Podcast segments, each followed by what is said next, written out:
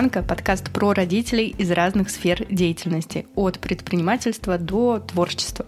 Гости подкаста рассказывают про свой путь и заодно делятся своим опытом в развитии, в коммуникации и образовании детей. А я Валя Волкова, ведущая и автор «Манки», мама 12-летнего подросточка. Да-да-да-да, друзья, я сейчас быстренько расскажу, почему не было маночных выпусков в мае. Я в это время писала магистрскую диссертацию, и уже ура-ура-ура, я ее защитила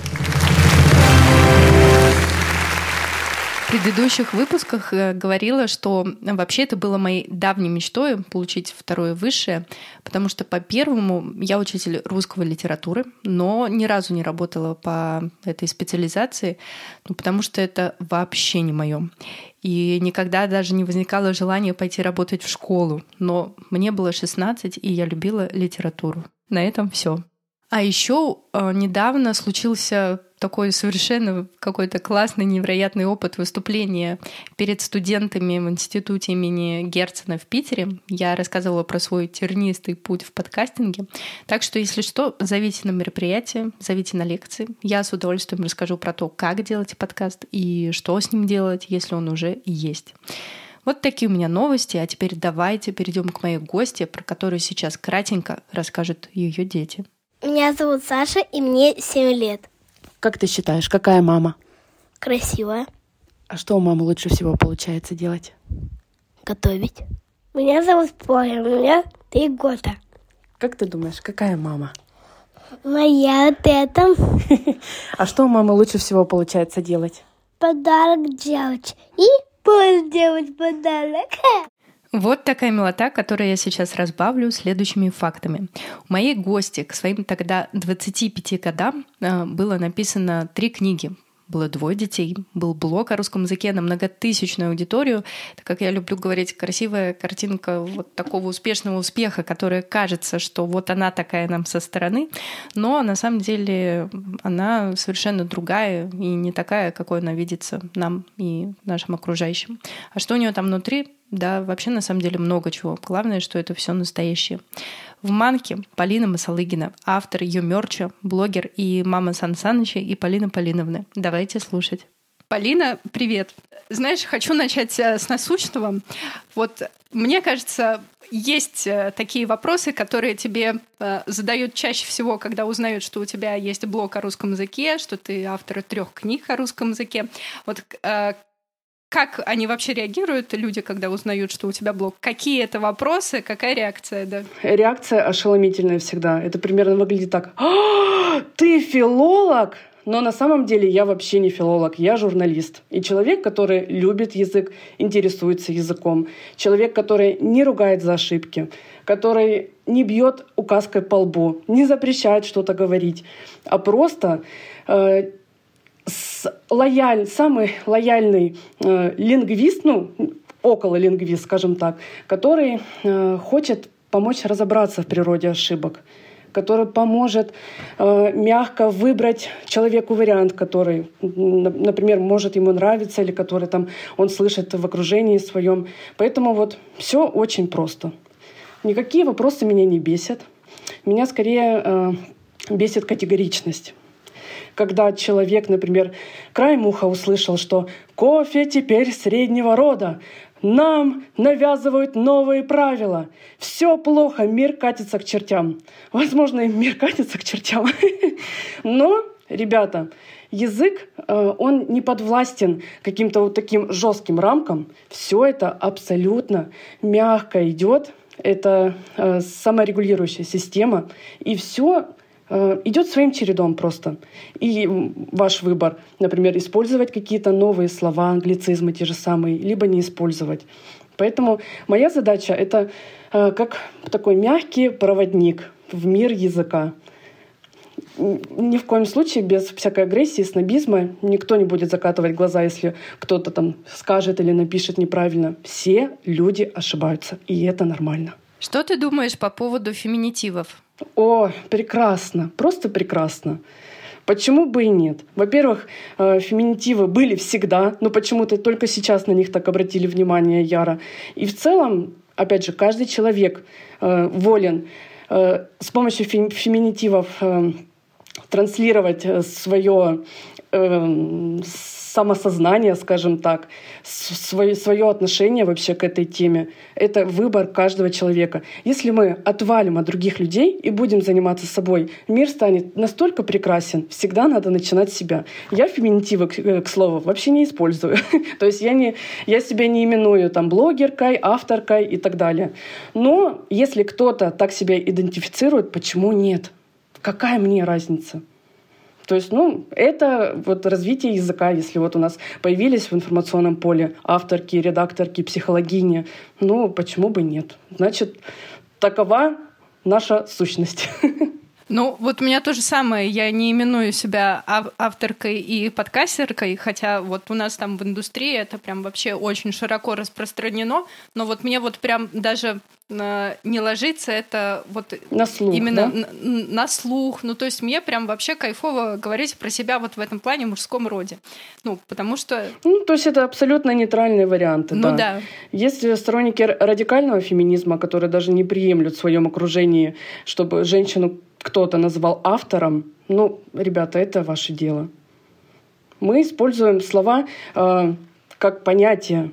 Ну, то есть, наверное, мы с тобой на одной волне в этом плане. Нам главное обозначить сущность, а не гендерную какую-то принадлежность.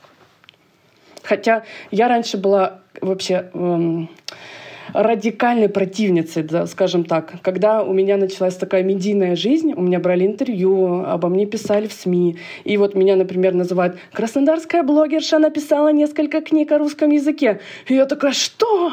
Как вы посмели? Как вы посмели? Какая вам блогерша? То есть, ну, это еще какой-то, знаешь, такой э, э, оттенок пренебрежительности был в 2018 году. Это сейчас, ну, немного примелькалось нам на слухе, на вид. А тогда нет, нет, ни в коем случае. Чем старше мы становимся, в том числе, мне уже почти 30 лет, я полный дзен поймала. Все нормально.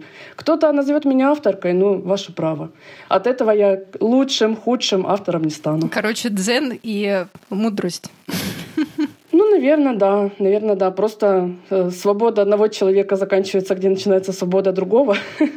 Принятие, что вот все мы разные, каждый, слава богу, пока что, хотя бы в этом есть право самоопределения.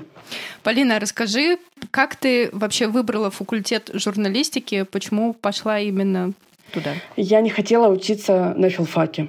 Я была уверена, что мне там будет скучно, мне делать там нечего, мне хотелось какого-то драйва. Ну, то есть э, я хотела гуманитарную специальность, и в целом у меня, ну, условно, две специальности. Это реклама и пиар и журналистика не скажу, что я не работаю по специальности. Вся моя блогерская деятельность, вся моя медийная деятельность — это напрямую моя вообще вот мой диплом, скажем так. Только меня этому не учили. Когда, например, 9 лет назад учась на третьем курсе журфака, я создала блог. Ну, естественно, никто не учил нас блогингу, SMM, соци... ну, social media маркетинг.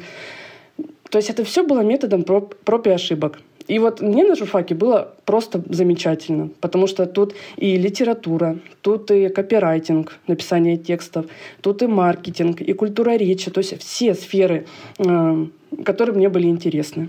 Поэтому я ни, ни, ни, ну, ни разу не пожалела, что я пошла именно на журфак. Я себя на других факультетах не представляю до сих пор. Хотя у меня была шальная мысль поступить в магистратуру на филфак, потому что иногда э, ну, во-первых, у меня на тот момент был прям какой-то жгучий интерес к исследованиям. У меня такое поле для деятельности, у меня такая аудитория.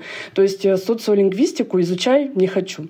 Но при этом я очень часто ловила какие-то укоризненные такие взгляды. Ага, автор книг о русском языке и не филфак, и не филфак за плечами, и не филолог.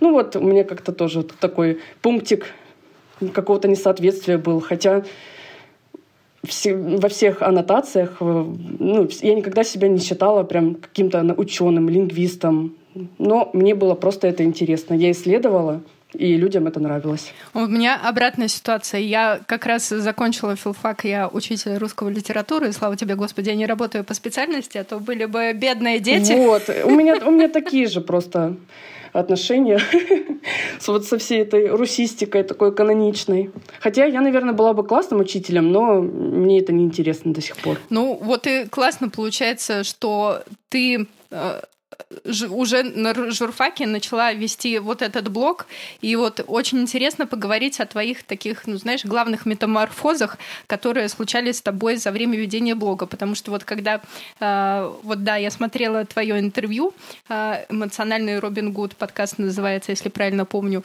и реально такие стадии просто очень, очень интересно все это послушать. Вот я прям выделила для себя какие-то вот эти вот периоды. Вот первый э, период Вроде ты делаешь блог, у тебя вообще все идет классно, аудитория растет быстро, такая обратная связь, а ты не понимаешь, для чего это делаешь. Вот расскажи про этот период. Ну, вот напомню, что блогу уже 9 лет. Изначально он был анонимным. То есть это просто страница о русском языке. Первая в своем роде. До сих пор этим горжусь, что я придумала этот формат. Когда ты выкладываешь пост, и пост напоминалка, что, например, такое ударение правильное, вот нормативное, такое написание у нас орфографически правильное.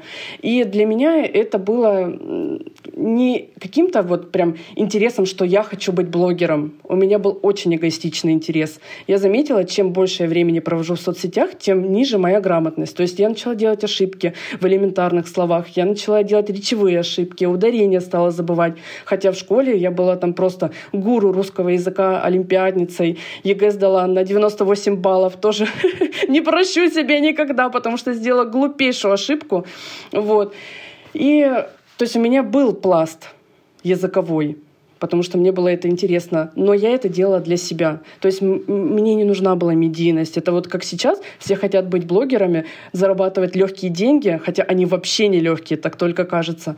Но вот первый этап был такой. Потом я написала там первую книгу, вышла в свет. Э, у меня начали активно брать интервью. Как это так? Девочка 23 лет написала книгу о русском языке. Это был просто какой-то нонсенс. Потом вторая книга, третья книга. И в 25 лет Вообще фантастика. Я была матерью двоих детей и автором трех книг. Просто вот работай не хочу. Это, ну, такое звание, скажем так, прям прилично. Я могла бы просто там на таких вершинах быть, если бы я это продолжила. Но Опять же, вернемся к стадиям, к этому мы еще вернемся. Потом э, я начала строить из себя правильную. То есть, ну, раз я веду блог о русском языке, значит, я же такая хорошая девочка, комплекс отличницы, там, тыры-пыры. Но как только я начала встречаться уже с живыми своими читателями, то есть раньше, ну, я не воспринимала, у меня была огромнейшая аудитория, 300, 400, 500 тысяч человек. Ну, я ни с кем не общалась, я не была в блогерской тусовке, то есть, ну, я вела блог в свое удовольствие. И тут я начинаю общаться с людьми, они приходят ко мне на презентацию книг, где-то вот на каких-то мероприятиях. Я вижу благоговейный какой-то такой шепот, Полина, Полина, там мы боимся там ошибку сделать в вашем окружении. А это Полина, и материться за э, кадром, и ошибки делает «Будь здоров», и абсолютно как бы свой в доску человек. Я поняла, господи, какую ошибку я сделала. Я объясняла всем, ребята, а я же еще вроде как хочу соответствовать. И тут просто разрыв шаблона. И меня это все настолько задолбало, простите за выражение, вот моя настоящая сущность, что я ушла из блога, но это совпало еще с рождением второго ребенка, дочери. Я ушла из блога на год и вернулась просто все, я такая, какая я есть. И это было обалденное решение. Вот надо было, наверное, вырасти до этого, потому что я делала все методом проб и ошибок. У меня ни разу не было ни курса, ни марафона. Я в инфобизнесе никогда не участвовала. То есть это была моя отдушина. А ты, когда ты ведешь блог либо анонимно, либо под маской какой-то, никакого удовольствия ты не получаешь. Надо быть собой везде, не только в блогинге, но и на работе, и в подкасте, и везде, везде, везде. Я потом это во благо сделала себе, так как я все-таки пиарщик, не будем забывать. Э, в блоге я разделила две субличности. Филологическая дева, такая правильная, там русистка, филологичка и так далее. И Полина Масалыгина. Просто человек, который ловит летучек мышей голыми руками. И вот э, что только у нее не происходит в жизни. И это было обалденно. То есть люди знают, что иногда выходит филологическая дева, а иногда Полина. Вот, и это прекрасно. Ну, то есть, получается, это разделение двух образов твоих, ну, и можно сказать, что и в том, и в другом ты настоящая, просто ты проявляешь свои разные сущности. Ну, можно сказать и так. Я вообще дева, такая классическая дева, вот по знаку зодиака. Хотя я в гороскоп, в астрологию не особо верю. Но, господи, как я страдаю от всех этих характеристик. Перфекционизм, вот это вечное там, стремление к чистоте, к идеальности, максимализм. То есть я собрала весь букет хронически тревожного человека, который вот переживает от того, что валяется какая-нибудь там волосинка на полу, который идет сразу. Я по 200 раз до сих пор в день пылесос беру в руки, и у меня и робот есть, у меня целая коллекция пылесосов, тряпок, я очень люблю убирать. Вот, и вот стремление к идеалу очень вредит мне. Очень. То есть я заметила такую закономерность. Я впахиваю в какой-то проект, неважно, книги, это мерч мой, вот что-то такое. Я настолько убиваюсь, что потом все, я ухожу, опустошенная, никакого чувства удовлетворения нет, что я достигла свою цель. То есть я кайфую в процессе, но перегибаю палку. Вот такая я дева. Вот про перфекционизм мне с тобой очень хочется поговорить в контексте родительства. У меня в первом сезоне ко мне приходила моя уже бывшая начальница, э, девушка, у которой я работала в рекламном агентстве, и она вот, у нее синдром отличницы, перфекционизм, полный букет. Но вот она как раз э, рассказывала про то, что родительство очень сильно ее поменяло в этом плане, и синдром отличницы, но она начала от него избавляться. Вот э, поговорим об этом с тобой чуть позже. С удовольствием. А, да? да. Ну давай, давай. Я еще. Мне есть что сказать. Вот, супер. Я еще хотела сказать, э, хотела Э, спросить у тебя вот по поводу э, вот этого этапа, когда у тебя огромная аудитория, и ты говорила, что ну вот, можно прям все сливки снимать и делать вообще все что угодно, там любые курсы и, и делать какую-то монетизацию, и, ну, это вот такая внешняя оболочка. А внутри ты настолько устала, что у тебя уже до истерика доходило, что, ну, это просто полнейшее опустошение, и ну как вот ты через этот период э, все-таки прошла? С радостью я прошла, потому что все эти истерики, накопленная усталость, это не от того, что я блог вела, а от того, что у меня одновременно была э, рукопись в работе, то есть третья книга, переезд, который полностью был на моих плечах, беременность, роды. И когда у меня появился младенец, одновременно с этим, трех, три с половиной года было сыну, я поняла, ради чего я убиваюсь. У меня тут дети, условно, там не кормят, ну как, я всю свою энергию в работу, в работу, в работу, в работу а никакого смысла нет. Если я нахожусь рядом с ребенком, я не с ним, я в телефоне, то есть, ну, сидит рядом тело мамы, а мозги, мысли вообще в какой-то другой сфере. И когда я приняла, ну, это не то, что решение, все, я ухожу, я устал, я ухожу. Нет. Просто вот мне стало лень вести блог, мне стало лень отвечать на вопросы. И я настолько преисполнилась в материнстве, когда у меня и младенец, и вот маленький сын, что я себя чувствовала довольно комфортно. Плюс ко всему карантин. Тогда начался пандемия. Я 24 на 7 всем готовлю, убираю, мы сидим дома. Двое маленьких детей, вот у кого есть двое маленьких детей, младенец и малыш, те меня поймут, что никакая работа не стоит потраченных нервов. То есть, ну, я была истощена по полной. И этой паузой я восстановилась и выстрелила довольно-таки неплохо снова. Это было прикольно. Я не жалею ни о чем. А получается, ты в это время готовила, убирала, гуляла, а вечерами работала? Да, да. Когда было двое детей у меня, ну вот маленькие, Сейчас вот напомню, сыну 7 лет, дочери скоро 4. Ну, в целом, до сих пор мое мой распорядок дня почти такой же. То есть я и готовлю, и убираю, и работаю. Как бы все это получается с переменным успехом. То есть Получается, э, ты сейчас, насколько я поняла, все-таки немножко подотпустила вот эти вот вожжи, что тебе надо прям какое-то определенное количество, да. Спокойно. То есть я, например, сколько? Сентябрь, почти год я не писала посты, но мне не хочется. У меня вообще вот подостыл интерес к русскому языку в целом.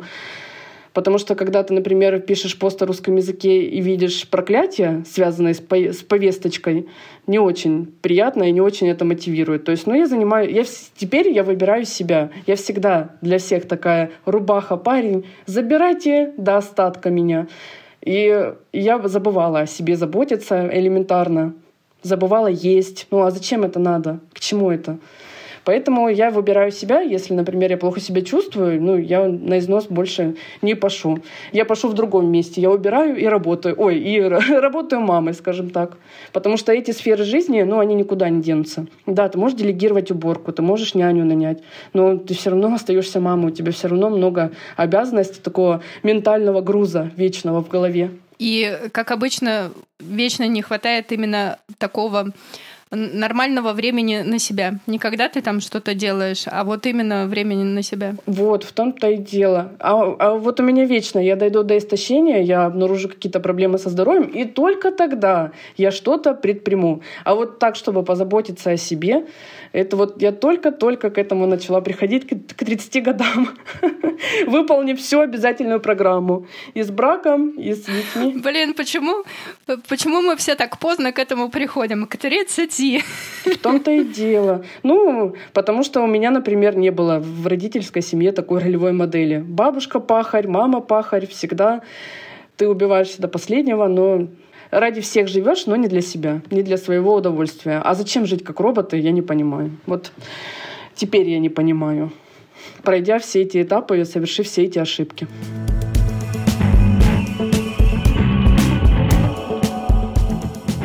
Ты говорила, что сейчас тебе хочется заниматься творчеством. Вот это что для тебя и что дает? Ну, сейчас, в принципе, я занимаюсь творчеством во всей своей красе, потому что я почти год назад начала делать ее мерч. Это базовая одежда, которая с принтами на букву Ё, Ё-моё, Ё-коломене, Ё-престе, именно те слова, которые мы чаще всего в такой легкой форме обсуждали и говорили в 22 году. Все прекрасно понимают, о чем я говорю сейчас. И это творчество в чисто, чистой воды. Ты решаешь, какая будет упаковка, какое будет качество, какие будут детали, какие будут э, неважно, слова на открытке. То есть вот для меня это тоже творчество. Я, конечно, да, хочу рисовать, но у меня на это вечно нет времени. Я, вот, у меня лежит в вазоне, например, в корзине холст, текстурная паста, поталь, клей какой-нибудь. Вот я мечтаю просто вот выпустить свой разум на бумагу, на холст, скажем так. Но вот вечно не хватает ни времени, ни пространства. А так э, я нахожу вообще в любой сфере, как реализовать свой порыв к творчеству. Вот, например, обустройство дома, организация пространства. Э, это все для меня тоже творчество. Это то, где я могу делать так, как я хочу. Мне не хватает этого в жизни больше всего. Я всегда соответствовала чьим-то ожиданиям. Маминым, мужа, аудитории, неважно. Сейчас я хочу делать так, как я хочу. То есть я все сделала. Я детей вырастила с малышкового возраста, с ними уже довольно-таки комфортно. Я заработала все эти регалии, книги написала. Вот сейчас я хочу прислушаться к себе и понять, от чего хочу я, куда я дальше пойду, без этих ожиданий всяких. А что ты чувствуешь, когда ты делаешь именно то, что ты хочешь? Вот что тебе это дает? Такое чувство самоудовлетворения. Счастье. Это счастье в чистом виде. Мне очень нравится делать так, как я хочу. То есть, будучи девой, плохо я не делаю, как я считаю. Что-то из этого получается интересное, что приносит удовольствие, в том числе другим людям. И когда ты делаешь что-то не просто там для себя, пошла маникюр сделала, это не то совершенно.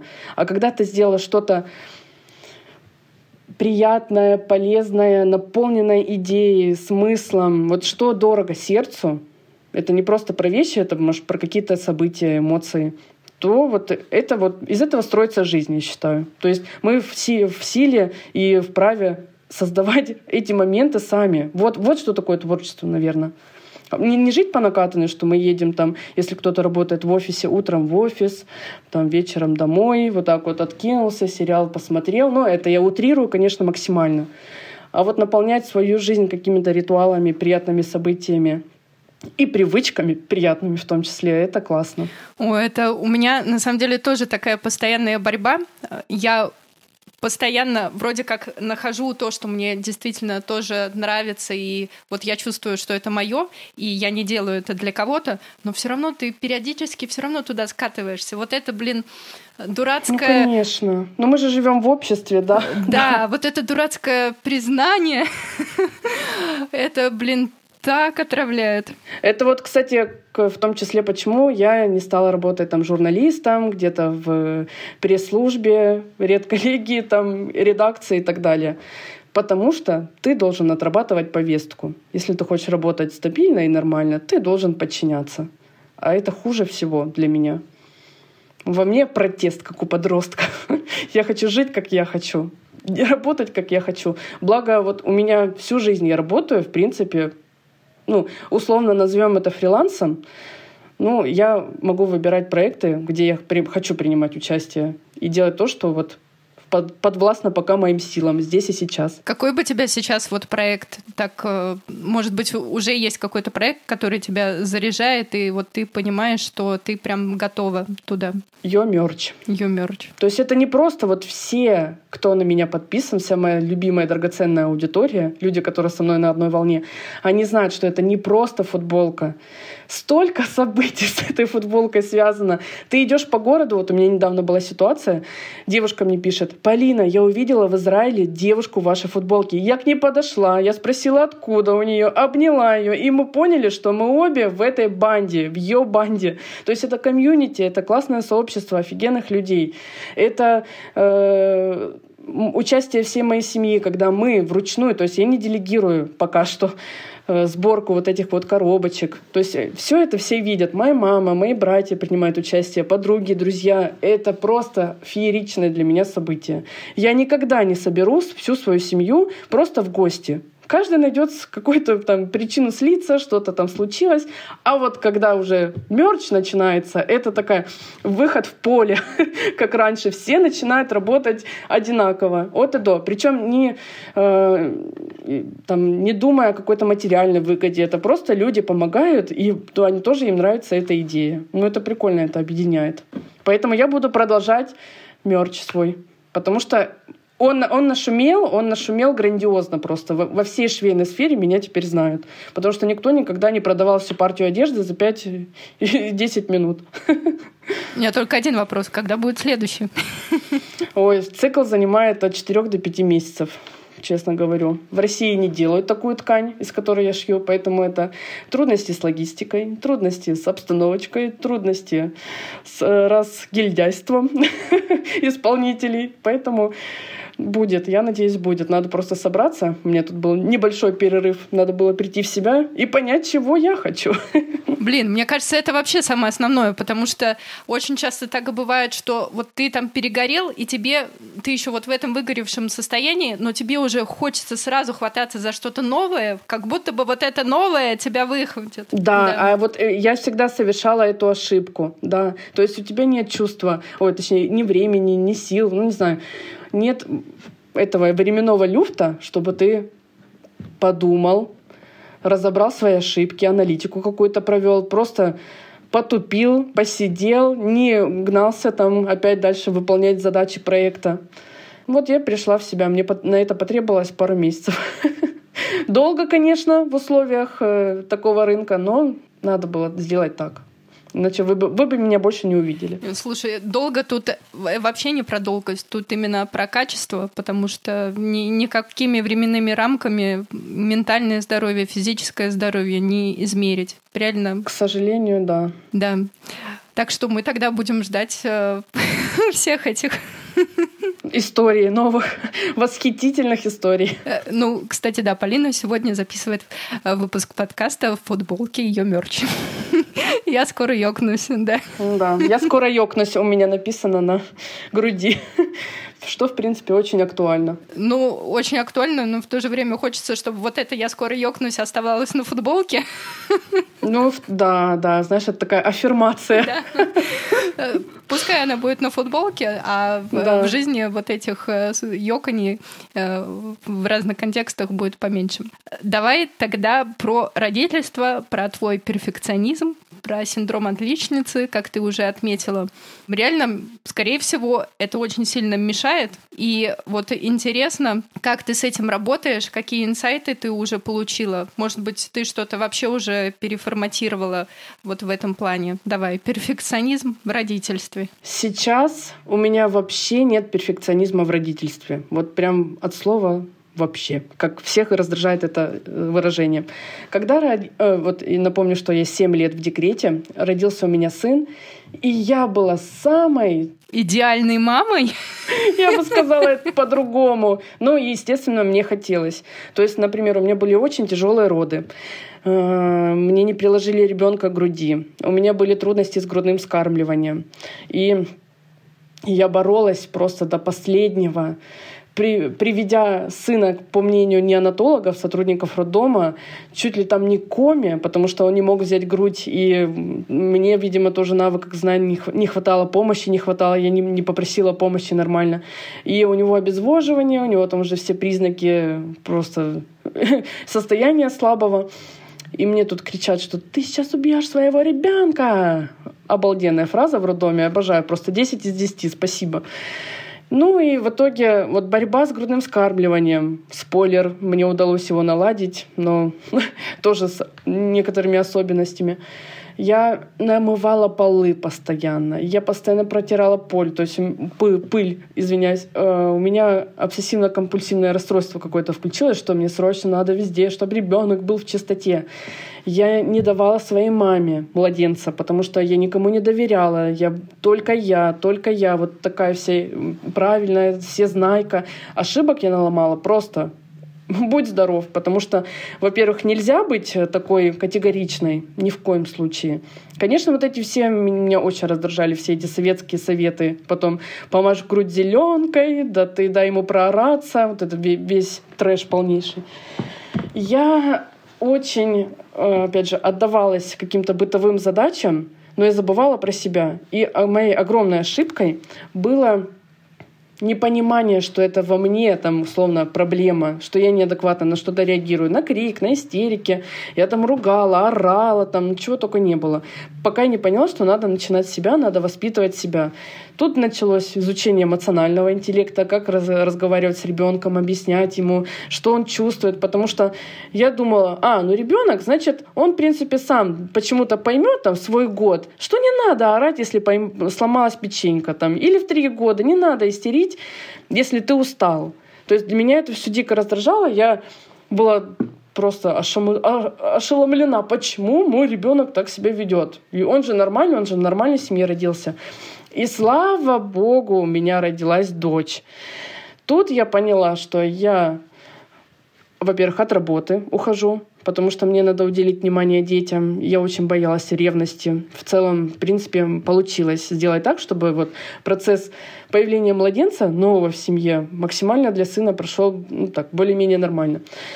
И сейчас вообще мне абсолютно пофиг. Они не захотели ужин, захотели мороженое. Ну, иногда, ну ладно, если там я устала, ну съешьте вы мороженое. Все равно вы придете потом через два часа и захотите нормально поесть. То есть я не там, чист, идеальную чистоту не навожу, лишь бы там дети не ползали там по полу, который был помыть вчера вечером условно. То есть, ну, не, без переборов, но я, например, отдаю в детские сады или на какие-то секции, кружки, мне не надо ни видеонаблюдения, мне не нужны отчеты. То есть, ну все, вы в руках педагогов, да, если какие-то ситуации случаются, мы их решаем. Но я вот не такая мать, которая там трясется, что ж там с моей кровиночкой. Абсолютно нормально. Все, чем больше пофигизма в родительстве такого здорового, тем лучше себя и мама чувствует, и дети.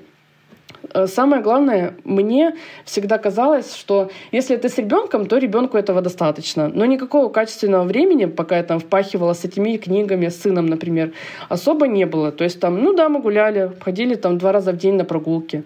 Да, может быть, там одну книжку почитаем. Но ребенок сам себя ковыряется, и слава богу, чем-то занят, лишь бы не орал. Блин, это ошибка моя огромная. Надо всегда стараться хотя бы пять минут с детьми уделить им время, с ними поговорить. И не просто там как дела, и там как прошел день, он скажет хорошо и пойдет дальше. Надо вот как-то больше обращать на их чувства внимание, мне кажется. Я тебя сейчас слушаю, мне кажется, ну, каждая, просто каждая мама проходит э, вот эти стадии, я просто хочу быть супер идеальной для своего ребенка, ну, или там идеальной в своих каких-то, ну, вот в этих э, мечтах, а, картинах. А, еще соответствовать мне да, соответствовать, ожиданиям окружающих. Да, То есть ты приходишь там в поликлинику, тебя там э, начинают чехвостить, что ты там такая, ты там не сделала прививку, ты там то-то, то-то, то. Сначала я, ну, офигевала, ничего себе, там, меня в роддоме, условно, по колпаку мне дали, меня в поликлиниках, я для всех плохая, а там ребенок не, не сел ровно 6 месяцев, а сел в шесть с половиной. Боже, отклонение от нормы. И я все впечатлялась. А сейчас, например, у меня родился племянник. Моему брату 23 года, то есть это как раз тот э, возраст, когда и у меня появился сын. И там приходит патронаж, медсестры домой, либо они ходят в поликлинику, ребенку три месяца уже почти. И вот, простите за выражение, я сразу говорю маме, жене брата, на хрен всех шли. Ты, мама, ты ошибок не избежишь в любом случае, но никто не должен чувство вины в тебе воспитывать. Ты, мы всегда виноваты во всем. Мы найдем любой, любую причину, почему мы плохие. А если жизнь жить в смысле, как, почему там мы плохие, мы там не додаем, это то-то, то, вот откуда будет какое-то удовольствие? Я не понимаю. И, и в том числе силы на то самое времяпрепровождение качественное. Не знаю, я вот часто, извини, рассуждаю, что вот надо делать так, так, так. Я не идеальная далеко. Я забываюсь очень часто. То есть я могу детям дать мультики, сидите, не трогайте меня, я устала. Но, как минимум, как говорит мой психолог, понимание проблемы — это уже 50% успеха. Если есть какое-то намерение, если есть желание что-то изменить, в любом случае изменится. И недавно, что я еще сделала? Так, длинный монолог. Я э, у нас раньше было в детской очень много игрушек, ну просто вот очень. И я вот удивлялась, блин, у них есть и краски, у них есть и раскраски там, и книг просто миллиард, и лего, и вот всевозможные конструкторы, все есть. Они ни во что не играют. Они ходят за мной, конючат, там. Потому что скучно. Скучно, да. Как только я расчистила пространство, ми, вот выбросила, наверное, ну как вы отдала там на, на хранение брату всем, 80% убрала, 20% оставила, просто все на уровне детском, сразу у них нашлись увлечения. В том числе надо им показать, вот, например, давай повырезаем из там, э, пособий каких-нибудь, давай там порисуем, давай полепим. Все, все. Вот многие думают, что вот де- детям скучно, потому что они там какие-то не такие, их там избаловал телефон, какой-нибудь планшет и так далее разберитесь с организацией пространства. Надо, чтобы у детей было все в доступе, и этого было, было минимум. Зачем им много игрушек? Вот я только к этому сейчас пришла.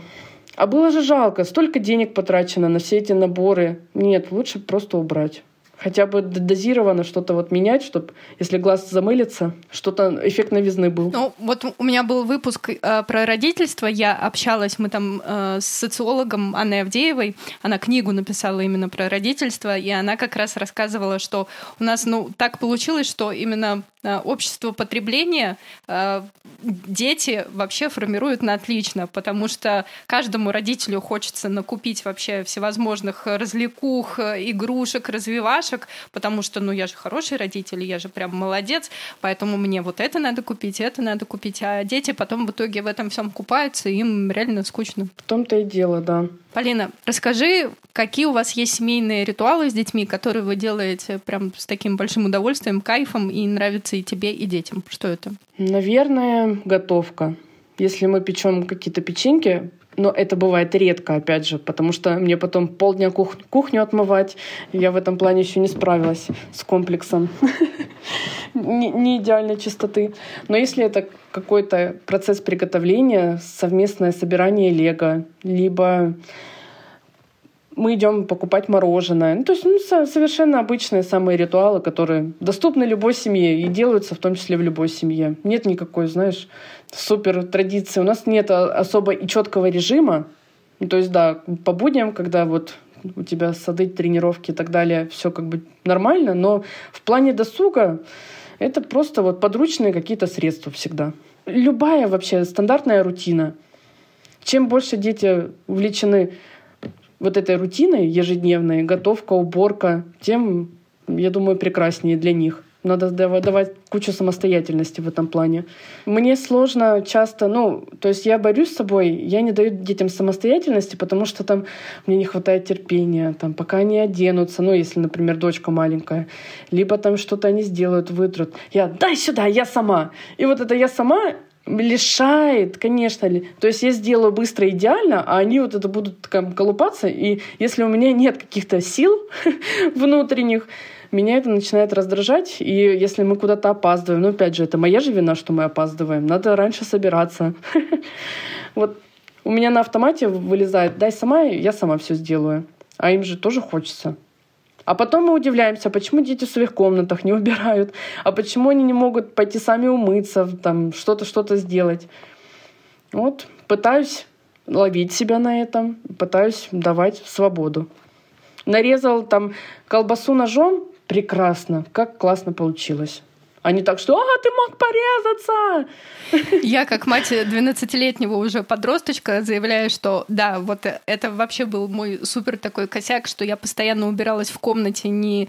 Э, ну, потому что игрушки быстрее самой собрать, ну или там вместе с ним. А потом, когда я уже очнулась, что как бы, блин, ты такой уже большой, блин, ну что, я же не буду убирать за тобой. Уже как бы поздно. И мы вот прям воюем. Э, я скажу, что вот для меня каждая запись э, выпуска подкаста я записываю строго в его комнате, потому что места больше нигде нет. Это идут просто петушинные бои просто, потому что он отказывается наводить порядок. Я недавно в Телеграм прям скидывала мем, что типа я в своем болоте живу, и мне нормально, и вам советую. Вот это. А я такая же была. Я такая же была в подростковом возрасте. И бабушка просто хваталась за голову. Ты же девочка. А вот моя комната, мое царство, просто ни одну бумажку не троньте. Все, вот это болото, это мое болото. Все. А потом я начала жить с мужем. У меня появилась своя квартира, своя кухня, хозяйка. Бабушка приходит до сих пор. До, до сих пор я для нее маленькая девочка. Хотя мне 30 почти. Поля, у тебя всегда так чисто. Она вот мне каждый раз напоминает, какой я чушкой была в подростковом возрасте. Вот так вот люди могут резко меняться, если дать им свободу делать так, как они хотят. Ну вот да, поэтому я тоже пришла к тому, что ладно, пофиг, я буду давать эту свободу, и пускай будет вообще болото, и пускай нам будет там месяц-два, ну, правда, вот реально, да, с, э, с теми моментами, что иногда мне из этого болота нужно превратить э, в какое-то нормальное место, чтобы записать выпуск. Но зато действительно это свобода, и, ну, я, по крайней мере, надеюсь, что э, когда-нибудь через много лет вот это все уже надоест и ну, захочется просто убирать за собой. Ну да, да. Осознанность должна когда-то прийти. Ну, когда-нибудь, да. Так что да, пока этот подростковый период, и фиг знает, что там дальше будет, потому что это прям отдельная тема. А, я у тебя еще хочу спросить а, про то, вот что самое сложное в родительстве для тебя именно сейчас, вот в этот период времени. Самое сложное — найти баланс с моим будущим первоклассником, организовать, опять же, ему рабочее место, чтобы ему, его не отвлекала сестра, потому что так случилось, что у них одна комната на двоих. И сейчас, в принципе, ну, я не чувствую себя какой-то там виноватой, недодающей. Абсолютно все нормально, все идет своим чередом. Но, опять же, хочется больше качественного времени с детьми проводить интересные какие-то мероприятия устраивать, в том числе с друзьями. Это же так интересно. Например, мы недавно взяли друга на ночевку, чтобы мне в 7 лет разрешили кого-то взять переночевать вместе, какую-то пижамную вечеринку организовать. Да никогда в жизни такого не было. Я даже в подростковом возрасте, когда мне было лет 15, может быть, 14, я ушла из дома, потому что мне запретили пойти на ночевку к подруге. То есть у меня там такие протесты были. Ну вот я стараюсь свой опыт не навязывать детям, не поступать так же, потому что каждый из нас, я уверена, я не буду таким же, такой же мамой, как моя мама, или там таким же папой. А тем не менее, все эти паттерны, они все равно срабатывают. И вот, слава богу, психотерапия в моей жизни появилась, что как-то я начала меняться. поздно, конечно. Уже ребенку 7 лет старшему. Я ему очень много травм, мне кажется, нанесла. Господи, Полина, никогда не поздно. Да в том-то и дело, конечно. Ой, ну посмотрим. Я ему оплачу психолога, чтобы он понял, что это нормально. У меня каждый родитель, который приходит в подкаст, говорит э, вот эту фразу, что каждому ребенку э, найдется о чем поговорить с психотерапевтом. Ну и это ок, это нормально. Главное, чтобы он туда дошел. Это вот просто мантра. Это хор- хорошее время у нас сейчас, что это не зазорное. Это ты не считаешься психом. Это наоборот. Те, кто это прошел, те, кто это знают, как это помогает, Просто всех обнимаю, кто тоже в терапии. Полина, а, мы подошли к рубрике э, «Маночная копилка», где гости делятся своими рекомендациями, советы, что слушатели потом могут взять это, взять это и забрать к себе. А, у тебя хочу спросить про детские книги, аудиокниги, которые у вас зачитаны, заслушаны до, до дыр, до бесконечного числа прослушиваний. Вот мне сразу на ум пришел подкаст «Хрум» или «Сказочный детектив». На Алисе мы включаем. Просто потрясающе. Мне очень нравится. То есть там э, сюжет, как в детских сказках, в наших русских народных в том числе, и не только. Произошло какое-то событие, и мальчик вместе с учительницей и Добрыней расследует, что произошло. Очень интересно. Сын прям вслушивается прекрасно. Включаем на ночь, и очень нравится. Что из книг? Дочка у меня наизусть знает Айболита. То есть, ну, вся эта классика наша. Чуковский, э, Петрановскую они, кстати, читают, что делать, если... То есть у нее есть две книги, где описаны какие-то ситуации. Если подошел незнакомец, если застрял в лифте. Ну, я считаю, что может быть, отпечатается. Конечно, никто не знает, как в стрессовых каких-то ситуациях мы себя поведем, но детям, я думаю, полезно такое. Ну и всякие энциклопедии с окошками, например, э, издательство «Клевер». Очень качественные книги, мне очень нравятся. А так, мы очень много слушаем музыку. А что слушаете?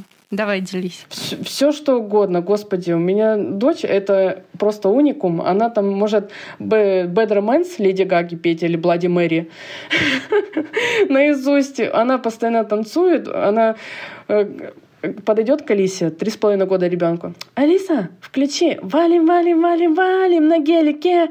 И потом начинается этикети потекати То есть, ну, репертуар у ребенка вообще прекрасный. Меломан еще тот. Да, поэтому мы как-то не зациклены на книгах. У меня их очень много, просто штук 300, наверное, наберется. То есть я такую ротацию делаю. У меня есть полка специальная, где, опять же, на уровне роста детей они подходят, берут, она напольная. И так и знакомимся, расширяем свой кругозор. То есть это все что угодно. И Незнайка, и Чиполлино, что еще у меня тут прямо сейчас стоит. Питер Пен, Звездные войны, комиксы. То есть ну, много всего. Комиксы это единственное, что читает мой 12-летний сын. Больше ничего. Ну, это, наверное, еще манга, да, японская? Не, Человек-паук, Марвел, вот это вот все. А, вот, ну, это классное, конечно, издание, да. Ну, хотя бы так. Да, хотя бы так, о господи. Просто, да, просто насилием тут уговорами не поможешь. А, кстати, еще одна огромная-огромная проблема, о которой я хотела сказать. Лю- дети не видят, как я читаю книги. Потому что в основном у меня вся работа в телефоне, вся какая-то организация, там доставка продуктов, что-то там по садам решить, все-все. А, опять же, книги электронные, все в телефоне. И вот как они будут читать у меня, если они не видят меня читающей? Я же им не объясню, что дети, а сейчас я включила книгу, я сейчас буду читать на телефоне, а сейчас я заказываю продукты, а сейчас то-то, то. И вот чтобы они не думали, что там я в телефоне просто там ТикТок смотрю условно, хотя я его даже не смотрю, у меня нет приложения. А, я, например, с сыном вечером, если я этот день активно вела блог, я говорю, ну-ка, сынок, садимся, давай, смотри, что я делала целый день. И вот начинаем показывать сторис свои. Кстати, лайфхак на миллион. То есть более-менее к семи годам он понял, чем занимается мама. Есть, конечно, книги. Мама вроде и писатель, и не писатель. Мама вроде и блогер, но почему у нее нет ТикТока, Ютуба? То есть пока блогер, в его понимании, это там Влад А4, условно. Вот. Распаковочки всякие. Да, ну а сейчас из-за того, что есть, опять же, ее мерч, он тоже принимал в этом участие, он тоже знает, что есть там футболки, худи, он собирал коробки сам, он все это упаковывал, то есть мы стикерами помечали, эту коробку собрал Сан Саныч. И очень даже тепло э, получатели такой коробки от него отзывались вообще в целом об этой идее. Ну, прикольно же. Вообще, я считаю, очень классно. Конечно, классно. На самом деле это реально очень такая насущная проблема. Э, я э, начала вот работать в рекламном агентстве, и сыну как раз он там пошел в первый класс, и я все время сидела либо в телефоне, либо в ноутбуке, я работала, и он мне потом говорит, ну, мама, ты целый, целыми днями сидишь в телефоне, мне до сих пор так почему говорит. мне нельзя? Да, что ему да, там почему 12, я говорю, ну, я там, я не сижу в телефоне, я, ну, могу там делать что-то по, э, по, по своей работе, но нет, типа телефон, ноутбук. Но вот, слава богу, вот где-то год назад, может быть, полтора, ну, наверное, со, со времен пандемии я снова взяла в руки бумажную книгу, Потому что все-таки, когда ты слушаешь, когда ты просто там читаешь на телефоне, это вообще не то. Я так соскучилась по бумажным книгам, которые можно просто вот так вот перелистывать, читать, и это просто дикий кайф. Пойду после подкаста почитаю тоже. Пошуршу страничками. Полина, э, а какие, вот если говорить про взрослые, ну, книги, я имею в виду, которые ты читаешь, слушаешь сама, ну вот если брать отрезок временной там год, э, полтора года вот в твоем топе? Я аудиокниги совершенно не слушаю, потому что я вообще не воспринимаю на слух, когда кто-то там диктует, читает. И я там смотрю YouTube, если что-то такое научно-познавательное хочу узнать. Ну, просто всякое разное. Даже толком и порекомендовать не могу, потому что вот что в рекомендациях попадается, что интересно, то и включаю. А вот что из книг, в основном я читаю нон-фикшн. То есть это э, и про медицину могу почитать, и вот что-то художественное, честно, вот к своему, наверное, стыду, ну не знаю, вот не было у меня позыва, я не читала. Единственное, что я обожаю Нарине Абгарян, Манюня, и вот ее книги я могу перечитывать сколько угодно. Шикарный слог, потрясающе пишет. Обожаю этого автора или авторку, может быть, для кого-то это будет важно. Но я не зацикливаюсь. У меня, например, нет плана вот нет плана книг, чтобы вот списка книг, чтобы я прочитала, хотя надо его делать. Мне кажется, это дисциплинирует. Я очень люблю всякие трекеры, я очень люблю вот подобную систему организации для себя. И если хотя бы ты на видное место положишь книги, которые тебе интересно прочитать, может быть, это 10 страниц в день, но ты хотя бы читай. Вот это, мне кажется, главный катализатор словарного запаса сколько бы ты ни занимался чем-то, неважно, ораторским мастерством, чего, чем-то, чем-то, чем-то, скороговорки, различные ну, э, игры, то есть там напишите текст из ста слов, начинающихся на букву «Л». Там лесной, лесник, пошел, ну, ага, пошел, это уже лежал, там, ну, вот в таком духе. То есть вроде активизируется пассивный словарный запас, но нет, ничего лучше обычной книги. Чего ж выдумывать велосипед? Я считаю так. Полина, а если говорить про нон-фикшн, ты говоришь, читаешь, вот поделись какой-то очень классной книгой, которая тебе прям запала. Угу. Ну, не скажу, что мне прям что-то запало. Это, знаешь, такое чтиво не для души, а для развития. Я люблю книгу, например, «100 текстов о языке», где, точнее, там две части, по 50 в каждой. Э, лингвисты Опять же, это сборник статей лингвистов, собранный либо из их блогов, либо написанный специально для этой книги. И вот очень даже интересно, потому что я люблю компиляцию авторов, когда ты, ты видишь, как человек рассуждает, ведет мысль в целом, э, пользуется своим слогом. И вот я очень люблю анализировать тексты с точки зрения э, словарного запаса. Класс, спасибо, забираем в копилку. Полина, в чем твоя родительская сила? В адекватности. Я никогда в жизни, знаешь, вот есть так называемые яш матери, то есть, ну, я понимаю, что мои дети могут кому-то там мешать в общественных местах. Но я адекватно просто реагирую на, на все. Ну, что-то случилось, ладно не случилось, ну хорошо, не сделал, сделал, ну так бывает. Я, я просто сама такая же, я понимаю, что дети — это отражение меня, я родила своих копий, особенно сын. Ну, моя родительская сила вот именно в адекватности. Просто, например, дочь — это разные совершенные противоположности. Ее выгоняют с занятий. То есть мы приходим на танцы, она не делает бабочки всякие по, по ДД и все в таком духе. Она просто решила, что она кошка, вот как-то, ну, она, у нее нет деструктивного поведения. Ну, она сама себе на уме, на своей волне. Если захотела взять игрушку, пошла взяла игрушку, никто не вправе ее остановить. Никто не, не помешает сделать то, что она хочет. Это офигенное качество. И вот, э, ну, я понимаю, да, вот ребенок у меня такой. То есть, ну, выгоняют, ну, ладно, мы уходим, до свидания. То есть я не начну, как вы смеете? Ребенок вам пришел на пробное занятие. Ну, да, мне тоже смешно и грустно. Я тоже с ней живу, ребята, целыми сутками. И, и мне еще жить и жить. Ну, это прикольно. Она обалденная. Впереди просто очень интересный период, когда сын пойдет лето, ой, 1 сентября в школу.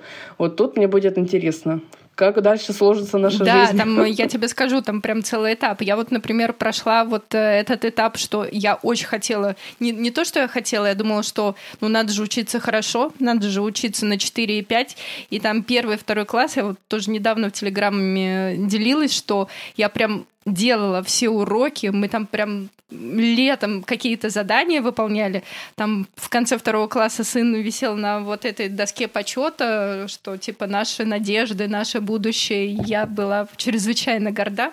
А потом, ну, реально, слава тебе, Господи, вот реально для меня подкаст это как э, такая подкаст-терапия в плане родительства, потому что вообще начинаешь смотреть на многие вещи по-другому, и вот из этого оценочного какого-то суждения, что да, нужно учиться на 4-5, ты потом уходишь в совершенно другие вещи, и таким образом формируешь доверие с ребенком, и это очень круто. Да, главное не требовать.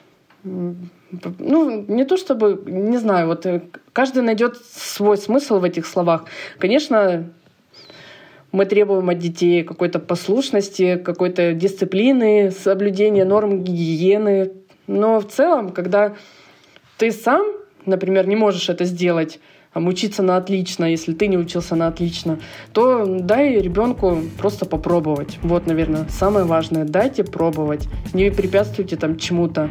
Пробуйте, и все будет нормально, я думаю. Мы пробуем. Традиционно звезды, лайки, отзывы, отметки подкаста прошу, пожалуйста, ставьте.